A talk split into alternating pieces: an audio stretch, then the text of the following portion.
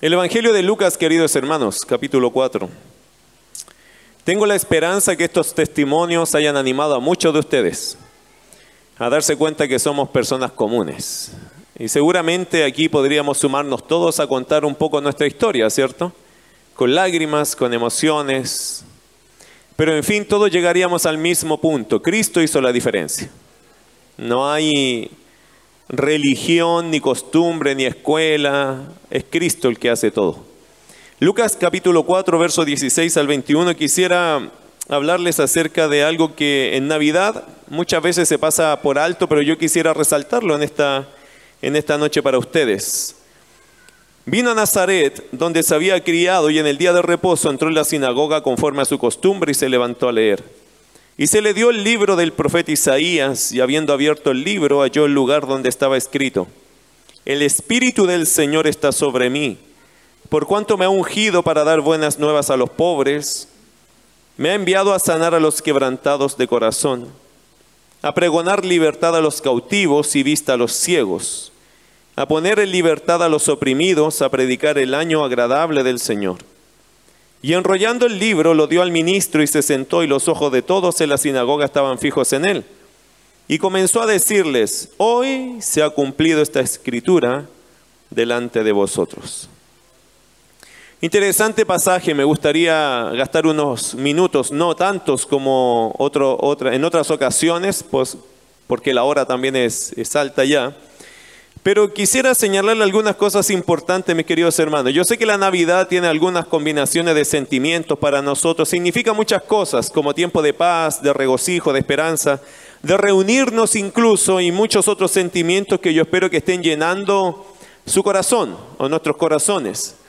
Sin embargo, hoy día me gustaría poner en sus mentes un concepto que a veces pasa desapercibido en estos tiempos y tiene que, tiene que ver con el año agradable del Señor. Eh, cuando Jesús estuvo en esta, en esta escena, ¿cierto? Cuando Jesús estuvo visitando la tierra donde creció, Nazaret, eh, Jesús ya tenía un poco más de 30 años, ya su ministerio daba que hablar y fue a la sinagoga donde creció, seguramente lleno de, de vecinos, amigos y familiares con los cuales compartió muchas experiencias de vida. Jesús llegó a esa escena en esta situación que acabamos de leer. Ese día llega Jesús como un rabino, como un maestro, y con la intención de declararles que Él era el Mesías de Israel. En la sinagoga le dan la oportunidad de leer las escrituras y esa era una práctica muy habitual dentro de la, de la sinagoga, junto con la oración, junto con el estudio bíblico, junto con la comunión. Y el Señor busca un texto eh, de forma intencional que le daría pie para darse a conocer. ¿Cuál fue el texto que él buscó? Isaías capítulo 61, verso 1 y 2. El texto dice así, el de Isaías, dice, el Espíritu del Señor está sobre mí, por cuanto me ha ungido para dar buenas nuevas a los pobres, me ha enviado a sanar a los quebrantados de corazón, a pregonar libertad a los cautivos y vista a los ciegos, a poner en libertad a los oprimidos, a predicar el año agradable del Señor. Interesante que lo interesante de este pasaje que Jesús cita en Lucas es que el Señor muy a propósito no citó todo el pasaje del verso 2 del capítulo 61 de Isaías. El capítulo 61, verso 2 de Isaías dice lo siguiente, a proclamar el año de la buena voluntad de Jehová y el día de venganza del Dios nuestro, a consolar a todos los enlutados el Señor Jesucristo, de una forma muy intencional, solamente citó la primera parte de ese pasaje de Isaías, que habla de año agradable o de la buena voluntad del Señor o de Jehová. Y ahí lo cortó. La pregunta es, ¿por qué Jesús hace esto tan notorio? Que en vez de leer el versículo completo, solo leyó la mitad del texto y en la otra mitad no la consideró.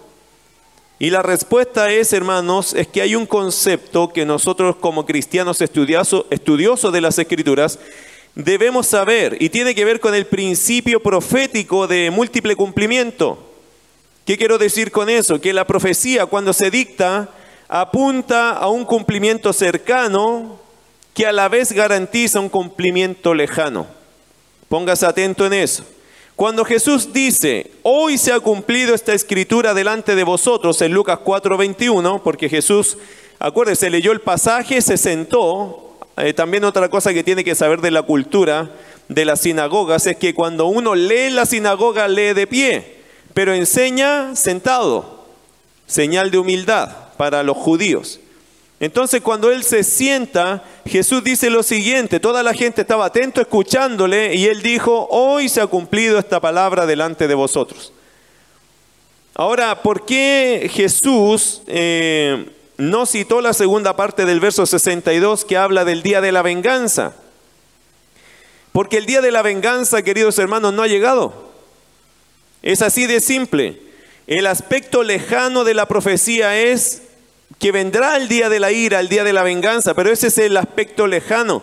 Jesús dijo, hoy se ha cumplido esta palabra en, medio de vosotros. ¿Qué significa? Se cumple el día agradable del Señor. Aquí estoy, pero el día de la venganza no lo cito porque no podría decir, pensándolo Jesús, no podría decir Jesús que esta palabra se ha cumplido si él citaba el tiempo de la venganza. ¿Por qué? Porque el tiempo de la venganza es un aspecto lejano de la venida del Señor. Es cuando Él venga en su segunda venida, no en su primer advenimiento. En su primer advenimiento que hizo el Señor, el Señor dijo, este es el día agradable al Señor. En el lenguaje profético, mis queridos hermanos, muchas veces que un cumplimiento, eh, que un cumplimiento cercano era usado para garantizar un cumplimiento lejano. En otras palabras, o en palabras simples, si se cumple A, se va a cumplir B. En este caso, si Jesús dijo, hoy se ha cumplido esta palabra, ¿se va a cumplir la segunda parte? Por supuesto que sí. Una cosa garantiza la otra. El cumplimiento cercano te abre la puerta, te garantiza que se va a cumplir el aspecto lejano. Ahora Jesús dijo, eh, versículo 19, a predicar el año agradable del Señor, Lucas 4, 19. La pregunta es, ¿qué vino a cumplir el Señor cuando vino a la tierra? Cuando Él vino la primera vez, ¿qué vino a cumplir? Bueno, vino a predicar el año agradable del Señor. La pregunta es, ¿a qué se refiere esta expresión? Y aquí es importante, hermano, los detalles. ¿En qué sentido? En este pasaje se hace referencia al año agradable del Señor. La pregunta es, ¿cuál es el año agradable del Señor? Bueno, importante los detalles. En la Biblia, cuando se quiere ser específico acerca del tiempo, se usan adjetivos numerales. ¿Qué significa? 1, 2, 3, 4, 20, 100, 7, 70. Se, se, procura establecer un adjetivo numeral, es decir, un número que establezca una condicional para el día o el tiempo. Pero cuando no ocurre eso y se pone la expresión el día, no necesariamente eso es un día si no puede ser incluso un periodo de tiempo. Y esto es lo que en profecía a veces la gente no logra entender. El Señor dice el verso 19 que viene a predicar el año agradable del Señor, pero no es un año en particular, sino que es un periodo de tiempo. Por ejemplo, Ezequiel capítulo 30, verso 3. Le voy a leer algunos ejemplos de textos que no necesariamente hablan de un día, sino de el día o un proceso de tiempo. Ezequiel capítulo 30, verso 3. Le voy a leer algunos versículos rápidamente. Ezequiel 33 dice, porque cerca está el día, cerca está el día de Jehová, día de nublado, día de castigo de las naciones será. Y hermano, ¿de qué habla? Potencialmente de un periodo de tiempo que va a terminar en un día, pero es un periodo de tiempo. Otro ejemplo, Eclesiastés 7:14. Eclesiastés 7:14. Salmos, Proverbios, Eclesiastés. Capítulo 7, verso 14. Escucha lo que dice. En el día del bien goza del bien y en el día de la adversidad considera. Dios hizo tanto lo uno como lo otro a fin de que el hombre nada halle después de él. Interesante que la expresión dice, en el día del bien goza del bien y en el día de la adversidad considera. No está necesariamente hablando de un día de bien o de un día de adversidad, está hablando de periodos, tiempos de bendición, tiempos difíciles. Eh, por ejemplo, Malaquías capítulo 4 el último de los libros en el Antiguo Testamento nuestro, ¿cierto? Malaquías capítulo 4, verso 5, dice lo siguiente, he aquí yo os envío el profeta Elías antes que venga el día de Jehová, grande y terrible. El día de Jehová no necesariamente es un día, es un trato y periodo de tiempo de Dios en contra de la humanidad incrédula. Y un ejemplo más del Nuevo Testamento, mire Efesios capítulo 6. Efesios el capítulo 6, verso 13. Esta expresión el día no habla necesariamente de un día, sino puede ser un periodo de tiempo. Efesios 6, 13 dice, por tanto tomad toda la armadura de Dios para que podáis resistir en el día malo y habiendo acabado todo, estar firmes. El día malo, querido hermano, no es un día, puede ser un periodo de tiempo. Nota que la expresión Él no es tan definida, tan puntual a un periodo de tiempo o a un día en particular, sino puede ser un periodo de tiempo. Así que cuando volvemos a Lucas capítulo 4, verso 19, la pregunta es, ¿a qué se refiere esta expresión entonces? Bueno, ¿A qué se refiere que el Señor viene a predicar el año agradable del Señor? Bueno, el año agradable del Señor, por lo tanto, no es un año, sino un concepto. Un concepto. ¿Y de qué se trata esto? Como dice John MacArthur en su Biblia de estudio, dice que esta es una expresión como lo expresa Isaías, el año de la buena voluntad de Jehová. Esta frase es equivalente a decir el tiempo aceptable, el día de salvación o el día de mis redimidos. Es decir, queridos hermanos, el año agradable del Señor es una expresión que nos habla de un tiempo donde la buena voluntad de Dios se derrama hacia los oprimidos espiritualmente hablando. El año agradable del Señor es un tiempo de misericordia. Es un tiempo donde el Señor se compadece. Es un tiempo donde Dios mira a la humanidad y ve su, los ve oprimidos los ven desespero, los ven tinieblas y trae su luz, trae su mensaje para que el hombre pueda cambiar. Es un tiempo de redención, es un tiempo favorable hacia la humanidad. Lucas creo que lo registró, ¿se acuerdan el capítulo 2? Cuando los ángeles cantaron, ¿se acuerdan? Lucas 2.14, gloria a Dios en las alturas y en la tierra paz buena voluntad para con los hombres. Hermano, eso es el año agradable del Señor. Que Dios procuraría traer paz, buena voluntad a todos los que creen en el Señor. Ahora, este año agradable, hermano, es tiempo de restauración espiritual. ¿Cómo sabemos eso? Mire el versículo 18, que es un solo versículo bastante extenso allá, pero nota que este año agradable es tiempo de restauración espiritual para todos los que viven en aflicción y en opresión espiritual. Es un tiempo de restauración, es un tiempo de salvación. Versículo 18. Dice, el Espíritu del Señor está sobre mí, por cuanto me ha ungido para dar buenas nuevas a los pobres, a pregonar libertad a los cautivos y vista a los ciegos, a poner en libertad a los oprimidos. Hermanos, son buenas noticias para los pobres. ¿Para qué pobres? Bueno, en realidad para los pobres físicamente, pero más para los pobres espiritualmente. ¿Qué es un pobre espiritualmente? Es una persona que declara que no tiene recursos para agradar a Dios. No tiene cómo llegar a Dios. No tiene cómo agradar a Dios. Se reconoce pobre es que sin la gracia de Dios yo no podría hacer ni hacer nada para Dios. Son los pobres en espíritu. Son buenas noticias para los pobres. Dice el texto acá que el Señor vino para sanar a los quebrantados, pero de corazón. No es aquel que ha sido dañado físicamente, sino aquel que ha sido dañado espiritualmente. Personas que están quebradas en su alma. Acá los testimonios de mis hermanos fueron espectaculares, ¿cierto? Quizás más de alguno de ellos te hizo recordar tu propia historia.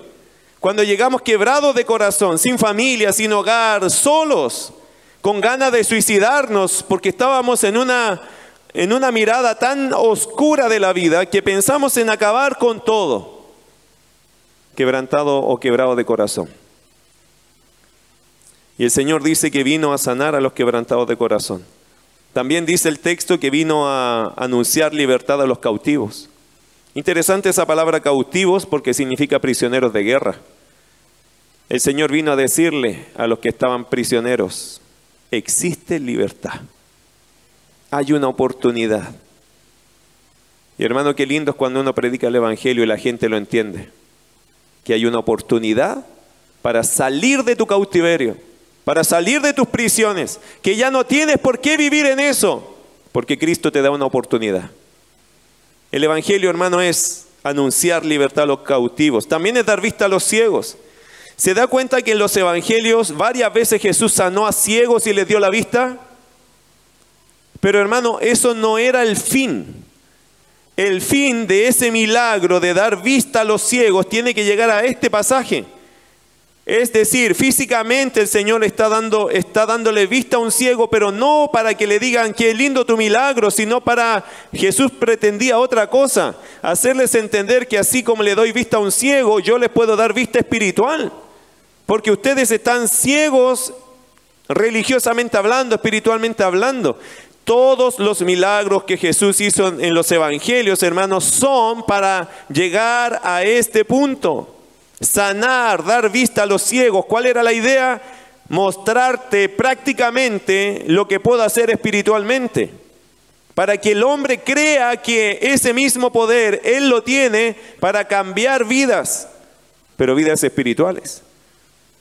Por eso cuando uno cree que Jesús era un milagrero, usted está perdiendo, no está entendiendo el fondo. Que Jesús era uno que tenía mucho poder para multiplicar peces y panes, ese no es el fondo. Esa es una ilustración que el Señor nos dejó para recordar que, que Él es suficiente, que Él es el que nos sostiene, que Él da vista espiritual, que Él sana a las personas quebrantados de corazón. Él es capaz de restaurar a una persona aunque esté quebrada absolutamente por dentro.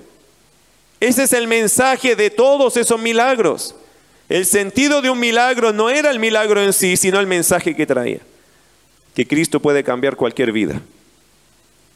Ahora, ¿cuándo comenzó este tiempo? Creo yo, hermanos, que ese tiempo comenzó. Bueno, después dice que da vista a los ciegos y pone en libertad a los oprimidos, y esos son los prisioneros. Alguien dijo acá, a mí el Señor me fue a buscar a la cárcel. ¿A dónde te fue a buscar a ti? Me encanta esa alabanza cuando dice, no hay montañas ni ríos para buscarme a mí. Porque Jesús vino a buscar y a salvar lo que se había perdido. ¿Dónde te fue a buscar a ti? ¿A dónde te encontró a ti? Es, es hermoso pensar cómo Jesús nos ama, ¿cierto? Hermano, eso es, eso es importante pensarlo, sobre todo en Navidad. Nosotros pensamos tanto en Navidad a veces en otros aspectos, pero aquí hay un regalo que el Señor nos hizo a nosotros en realidad. No importa lo que tú le des al Señor, el Señor ya te dio lo más grande. No hay nada que tú le podrías dar a Él, que Él ya no te ha dado algo mucho más, porque Él nos dio su propia vida a nosotros y nos fue a buscar para entregarnos su vida. Es increíble el amor del Señor. Ahora, ¿cuándo comenzó este tiempo? ¿Qué dice Isaías capítulo 9, verso 6? ¿Conoce el pasaje? Porque un, porque niño, porque un niño nos es nacido Hijo nos es dado, y el principado sobre su hombro, y se llamará su nombre admirable, consejero, Dios fuerte, Padre eterno, príncipe de paz. ¿Cuándo comenzó este tiempo, hermano, este año agradable del Señor? Creo yo que comenzó cuando el Señor llegó a esta tierra y nació. Curiosamente, cosas interesantes de este versículo.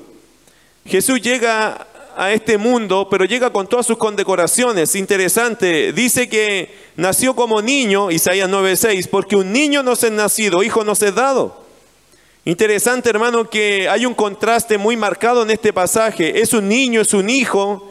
Y esa fue la profecía que dijo el mismo Isaías en Isaías 7:14. Dice, por tanto el Señor mismo os dará señal. He aquí que la Virgen concebirá y dará a luz un hijo y llamará su nombre Emanuel, Dios con nosotros. Interesante hermano que hay un contraste muy lindo acá, un niño, un hijo, pero mira lo que dice, porque un niño no se ha nacido, hijo no se ha dado, y el principado, como un niño, un hijo, ese niño, ese hijo, traía sobre sus hombros toda la soberanía y la autoridad. Principado sobre su hombro, qué contraste, aunque es un niño, es un hijo, él trae la soberanía sobre sus hombros, la autoridad sobre sí mismo. Él es toda autoridad. Él es absolutamente soberano, pero es un niño. Nació como un niño, creció como un hijo. Interesante, hermano. ¿Cuáles son los títulos de Jesús? Se cantaron los títulos de Jesús. Usted lo tiene en el versículo 6 de Isaías 9.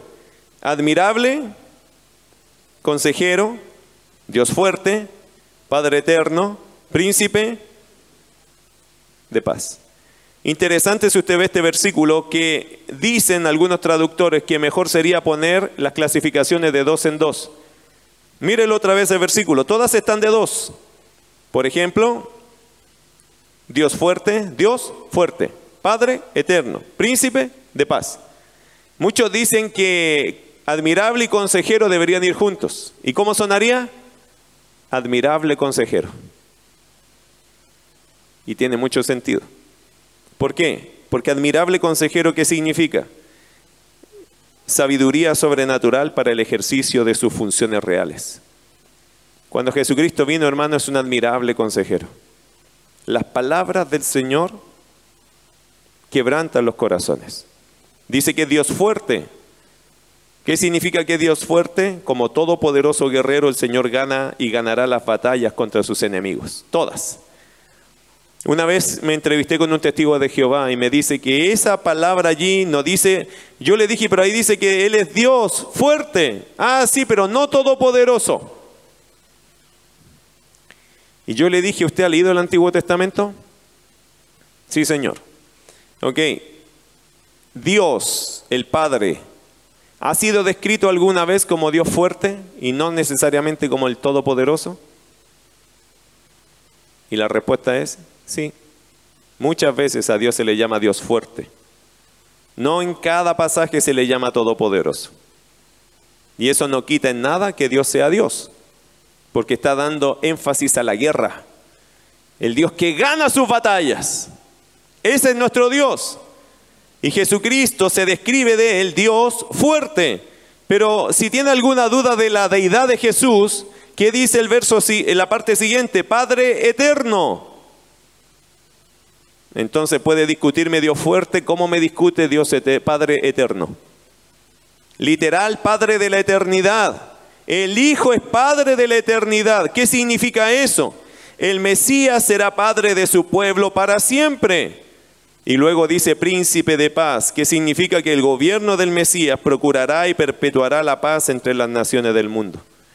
Increíble hermano, cuando nace este día del Señor, cuando nace este día que dice Lucas, ¿cierto? El día, eh, el día, el año agradable del Señor, eso parte del día que el Señor Jesucristo nació en esta tierra. Porque Él es eterno, pero un día nació. Y ese hijo que vino, ese niño que nos fue dado, fue el día que esta promesa se empezó a concretar. Pero específicamente también podríamos decir que fue cuando comenzó su ministerio terrenal. Mire Lucas capítulo 3, verso 23. Jesús mismo al comenzar su ministerio era como de 30 años. Y allí me parece a mí que esto se empieza a concretar. Obviamente cuando nace, allí se empieza a concretar esta promesa y cuando ya se hace real es cuando empieza su ministerio terrenal. La pregunta mía es, ¿cuándo va a terminar? ¿Cuándo termina el año agradable del Señor? Y podrían haber dos respuestas. Uno, algunos piensan que quizá el año agradable del Señor terminó cuando Él se fue. Pero yo pienso, hermanos, que el día agradable del Señor aún está con nosotros. No está Cristo, no está Jesús con nosotros literalmente, pero Él nos dejó su presencia, su palabra, el Evangelio. Y eso hace que el año agradable del Señor aún se pueda extender. Porque si usted se da cuenta, el Evangelio hace exactamente lo mismo que hace el Señor con su mensaje. Acuérdese, el Evangelio, hermano, sigue alcanzando a los pobres en espíritu, ¿o no? El Evangelio sigue sumando a los quebrantados de corazón. ¿No somos nosotros parte de eso? El Evangelio sigue dando libertad a los cautivos, el Evangelio sigue dando libertad a los presos. A través del Evangelio aún podemos experimentar el año agradable del Señor, todavía. Y me baso en otra cosa, porque si la pregunta es, ¿cuándo va a terminar o cuándo ha terminado el año agradable del Señor? Yo creo que ese año agradable ha de terminar el día que comience la segunda parte del versículo de Isaías 61.2, cuando empiece la venganza. Hasta ese tiempo vamos a tener el año agradable del Señor. Entonces, mis queridos hermanos, interesante notar algo. Isaías 61, 2, me llamó mucho la atención esto, después de haber estudiado todo, me quedé pensando en esta frase. El año de la buena voluntad de Dios versus el día de la venganza. Nótese que las dos son indefinidos. Pero obviamente, aunque son indefinidos en el sentido de que el año es un periodo de tiempo, el día también es un periodo de tiempo, pero nota los énfasis, un año versus un día. Un año versus un día. Aunque no son cifras específicas, hay un énfasis. ¿Y cuál es el énfasis? El énfasis, mis queridos hermanos, es este. Año es más que día. ¿Qué quiero decir? Nadie, nadie, nadie en este mundo se podrá quejar, ya que más ha sido el tiempo de la buena voluntad de Dios que el tiempo de la venganza. Nosotros sabemos, ya hemos estudiado que el tiempo de la venganza serán unos años, pero el día o el año agradable del Señor ha sido cientos de años. ¿Hace cuántos años vino Cristo? Todos estos años han sido el año agradable del Señor. Todavía el Señor, a cualquiera que le pide ayuda, se la da. Todavía el Señor, a cualquiera que humildemente viene a Él, el Señor lo recoge. Todavía cualquier persona que llama a la puerta, Jesús le abre. Todavía. Nadie, hermano, se puede quejar entonces de que es que se me hizo poco el tiempo, es que no alcancé, porque han sido miles ya de años de mostrar misericordia, de abrir el corazón del Señor, decir, aquí estoy, aquí estoy y yo te puedo ayudar, yo te puedo cambiar. Han sido mucho el tiempo extendido del Señor de misericordia durante mucho tiempo, ¿para qué? Para que nadie perezca, como dice 2 de Pedro 3.9. El Señor, ¿cuánto tiempo, mis queridos hermanos, ha hecho esto? ¿Será un tiempo de venganza en algún día? Claro que sí. ¿Será un tiempo corto de venganza? Pero ¿cuánto más? Ha sido el, año eh, agradable del Señor. Mientras tengamos esta oportunidad, este año agradable, hermano, prediquemos. Hablemos de Jesús. Llegará un tiempo que usted y yo ya no vamos a estar aquí. Llegará el tiempo de la venganza del Señor. Pero mientras haya este espíritu de año agradable, todavía hay esperanza para el mundo. Necesitamos predicar eso. Hoy, mis amados hermanos, recordamos el tiempo donde comenzó ese día agradable del Señor. Sin duda, el Señor no nació el 25 de diciembre. No, no, no nació en esa fecha. Ni sabemos la fecha pero la celebramos conscientes de que es necesario recordar un día donde el Señor comenzó esta gracia para nosotros, donde se abrió el camino a ese año agradable, que hasta el día de hoy nos permite ver vidas transformadas como las que escuchaste hoy día. Vamos a orar. Amado Señor, gracias. Gracias por darnos el privilegio de recordar, de mirar, Señor, a nuestros hermanos hoy a sus rostros emocionados, algunos quebrantados. Qué lindo, Señor. Yo recordé muchas de las facetas de mi vida en realidad. Y cada alabanza, Señor, también golpeaba mi corazón de gratitud. Lo llenaba de gratitud. Señor, no nos, no nos permitas nunca olvidar de dónde nos sacaste porque nosotros no éramos lo que somos hoy. ¿Cómo hubiésemos podido hacer esto sin tu gracia? Un día, Señor, en la quizás en el silencio de, de, un pequeño pueblo allá en Jerusalén, cerca de Jerusalén, en Belén, naciste, Señor, en un pesebre. No sabemos el día, pero tiene que haber sido un día muy especial. Los ángeles cantaron, los pastores fueron impresionados y comunicaron este tu mensaje. José y María, Señor, fueron ministrados. Ese niño nació. Y no fuera nada, Señor, que fuera un niño como tantos niños han nacido. Pero este fue el príncipe de paz, que quitó nuestras guerras, que quitó nuestros dolores, que hizo lo que nosotros nunca pensaríamos que hubiese pasado. Cambió nuestra tristeza en danza, quitó la angustia y trajo la paz, quitó la desesperación, nos tomaste en tus brazos y nacimos de nuevo. Hoy, Señor, miramos la vida tan distinto, pero la miramos así gracias a ti. Porque como bien dijiste, Señor, en Lucas 4, tú viniste a libertar a los cautivos, viniste a sanar a los quebrantados de corazón, viniste a gritarle al mundo, hay esperanza. Y nos diste la esperanza a los que escuchamos tu voz. Señor, si morimos hoy, estamos agradecidos. Mucha misericordia hemos visto ya. Ha sido lindo caminar al lado tuyo. Nos ha regalado mucho de nosotros, Señor, cosas tan especiales. Lo que nunca pensamos tener, lo tenemos. No solo por fuera, por dentro, Dios. Creo que por eso el apóstol Pablo en Efesios dijo, bendito sea el Dios y Padre de nuestro Señor Jesucristo, que nos bendijo con toda bendición en los lugares celestiales en Cristo Jesús. Señor, hoy tenemos esperanza, vivimos en paz. Como bien dijo Pamelita, Señor, tú eres suficiente. Y estamos aprendiendo a vivir de eso cada día. Que tú eres suficiente para nuestra vida aunque no tuviéramos nada más, Señor, mientras te tengamos a ti, lo tenemos todo. Porque el que te tiene a ti todo lo tiene y el que no te tiene a ti, aunque lo tenga todo, no tiene nada.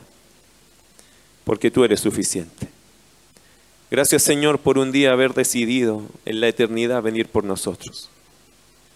Venir a entregarte a este mundo, Señor, y humillarte Siempre supiste el precio que tuviste que pagar o tenías que pagar y viniste igual, sabiendo que el mundo se vestiría de indiferencia. Viniste por aquellos que te iban a amar. Viniste a buscar y a salvar lo que se había perdido. Y hoy, Señor, nosotros como iglesia te alabamos, te damos gracias, porque nuestra vida sí cambió. No sabemos si de todo el mundo va a cambiar, pero te damos gracias por la nuestra, porque nuestra vida sí cambió y vaya que te necesitábamos. No podemos imaginar un día sin ti nosotros, Dios. A pesar de nuestros pecados y nuestras fallas, nosotros no podríamos imaginar un día sin ti. Y te damos gracias por ello. Nuestro querido Salvador, gracias. Hoy día te podríamos decir a algunos de nosotros, nuestro joven Salvador, gracias. Tocaste nuestras vidas. Nos amaste de pura gracia, sin ver nada en nosotros. Y dispusiste tu, todo tu ser para ser puesto en aquella cruz. Hoy celebramos tu nacimiento, Señor, como tu muestra de amor máximo. Permítenos amarte de alguna forma, de alguna forma que sea significante para ti, sabiendo que nunca podemos igualar tu amor Permítenos amarte de una forma que para ti sea importante, significante. Quizás dejando nuestros pecados, quizás cambiando, quizás dejando nuestra arrogancia, quizás dando pasos que tú quieres que demos. Pero ayúdanos a amarte de forma significante para ti. Señor, gracias por darnos este lindo tiempo, donde alabamos tu nombre, por lo que tú has hecho en nuestra vida. En el precioso nombre de Jesús. Amén.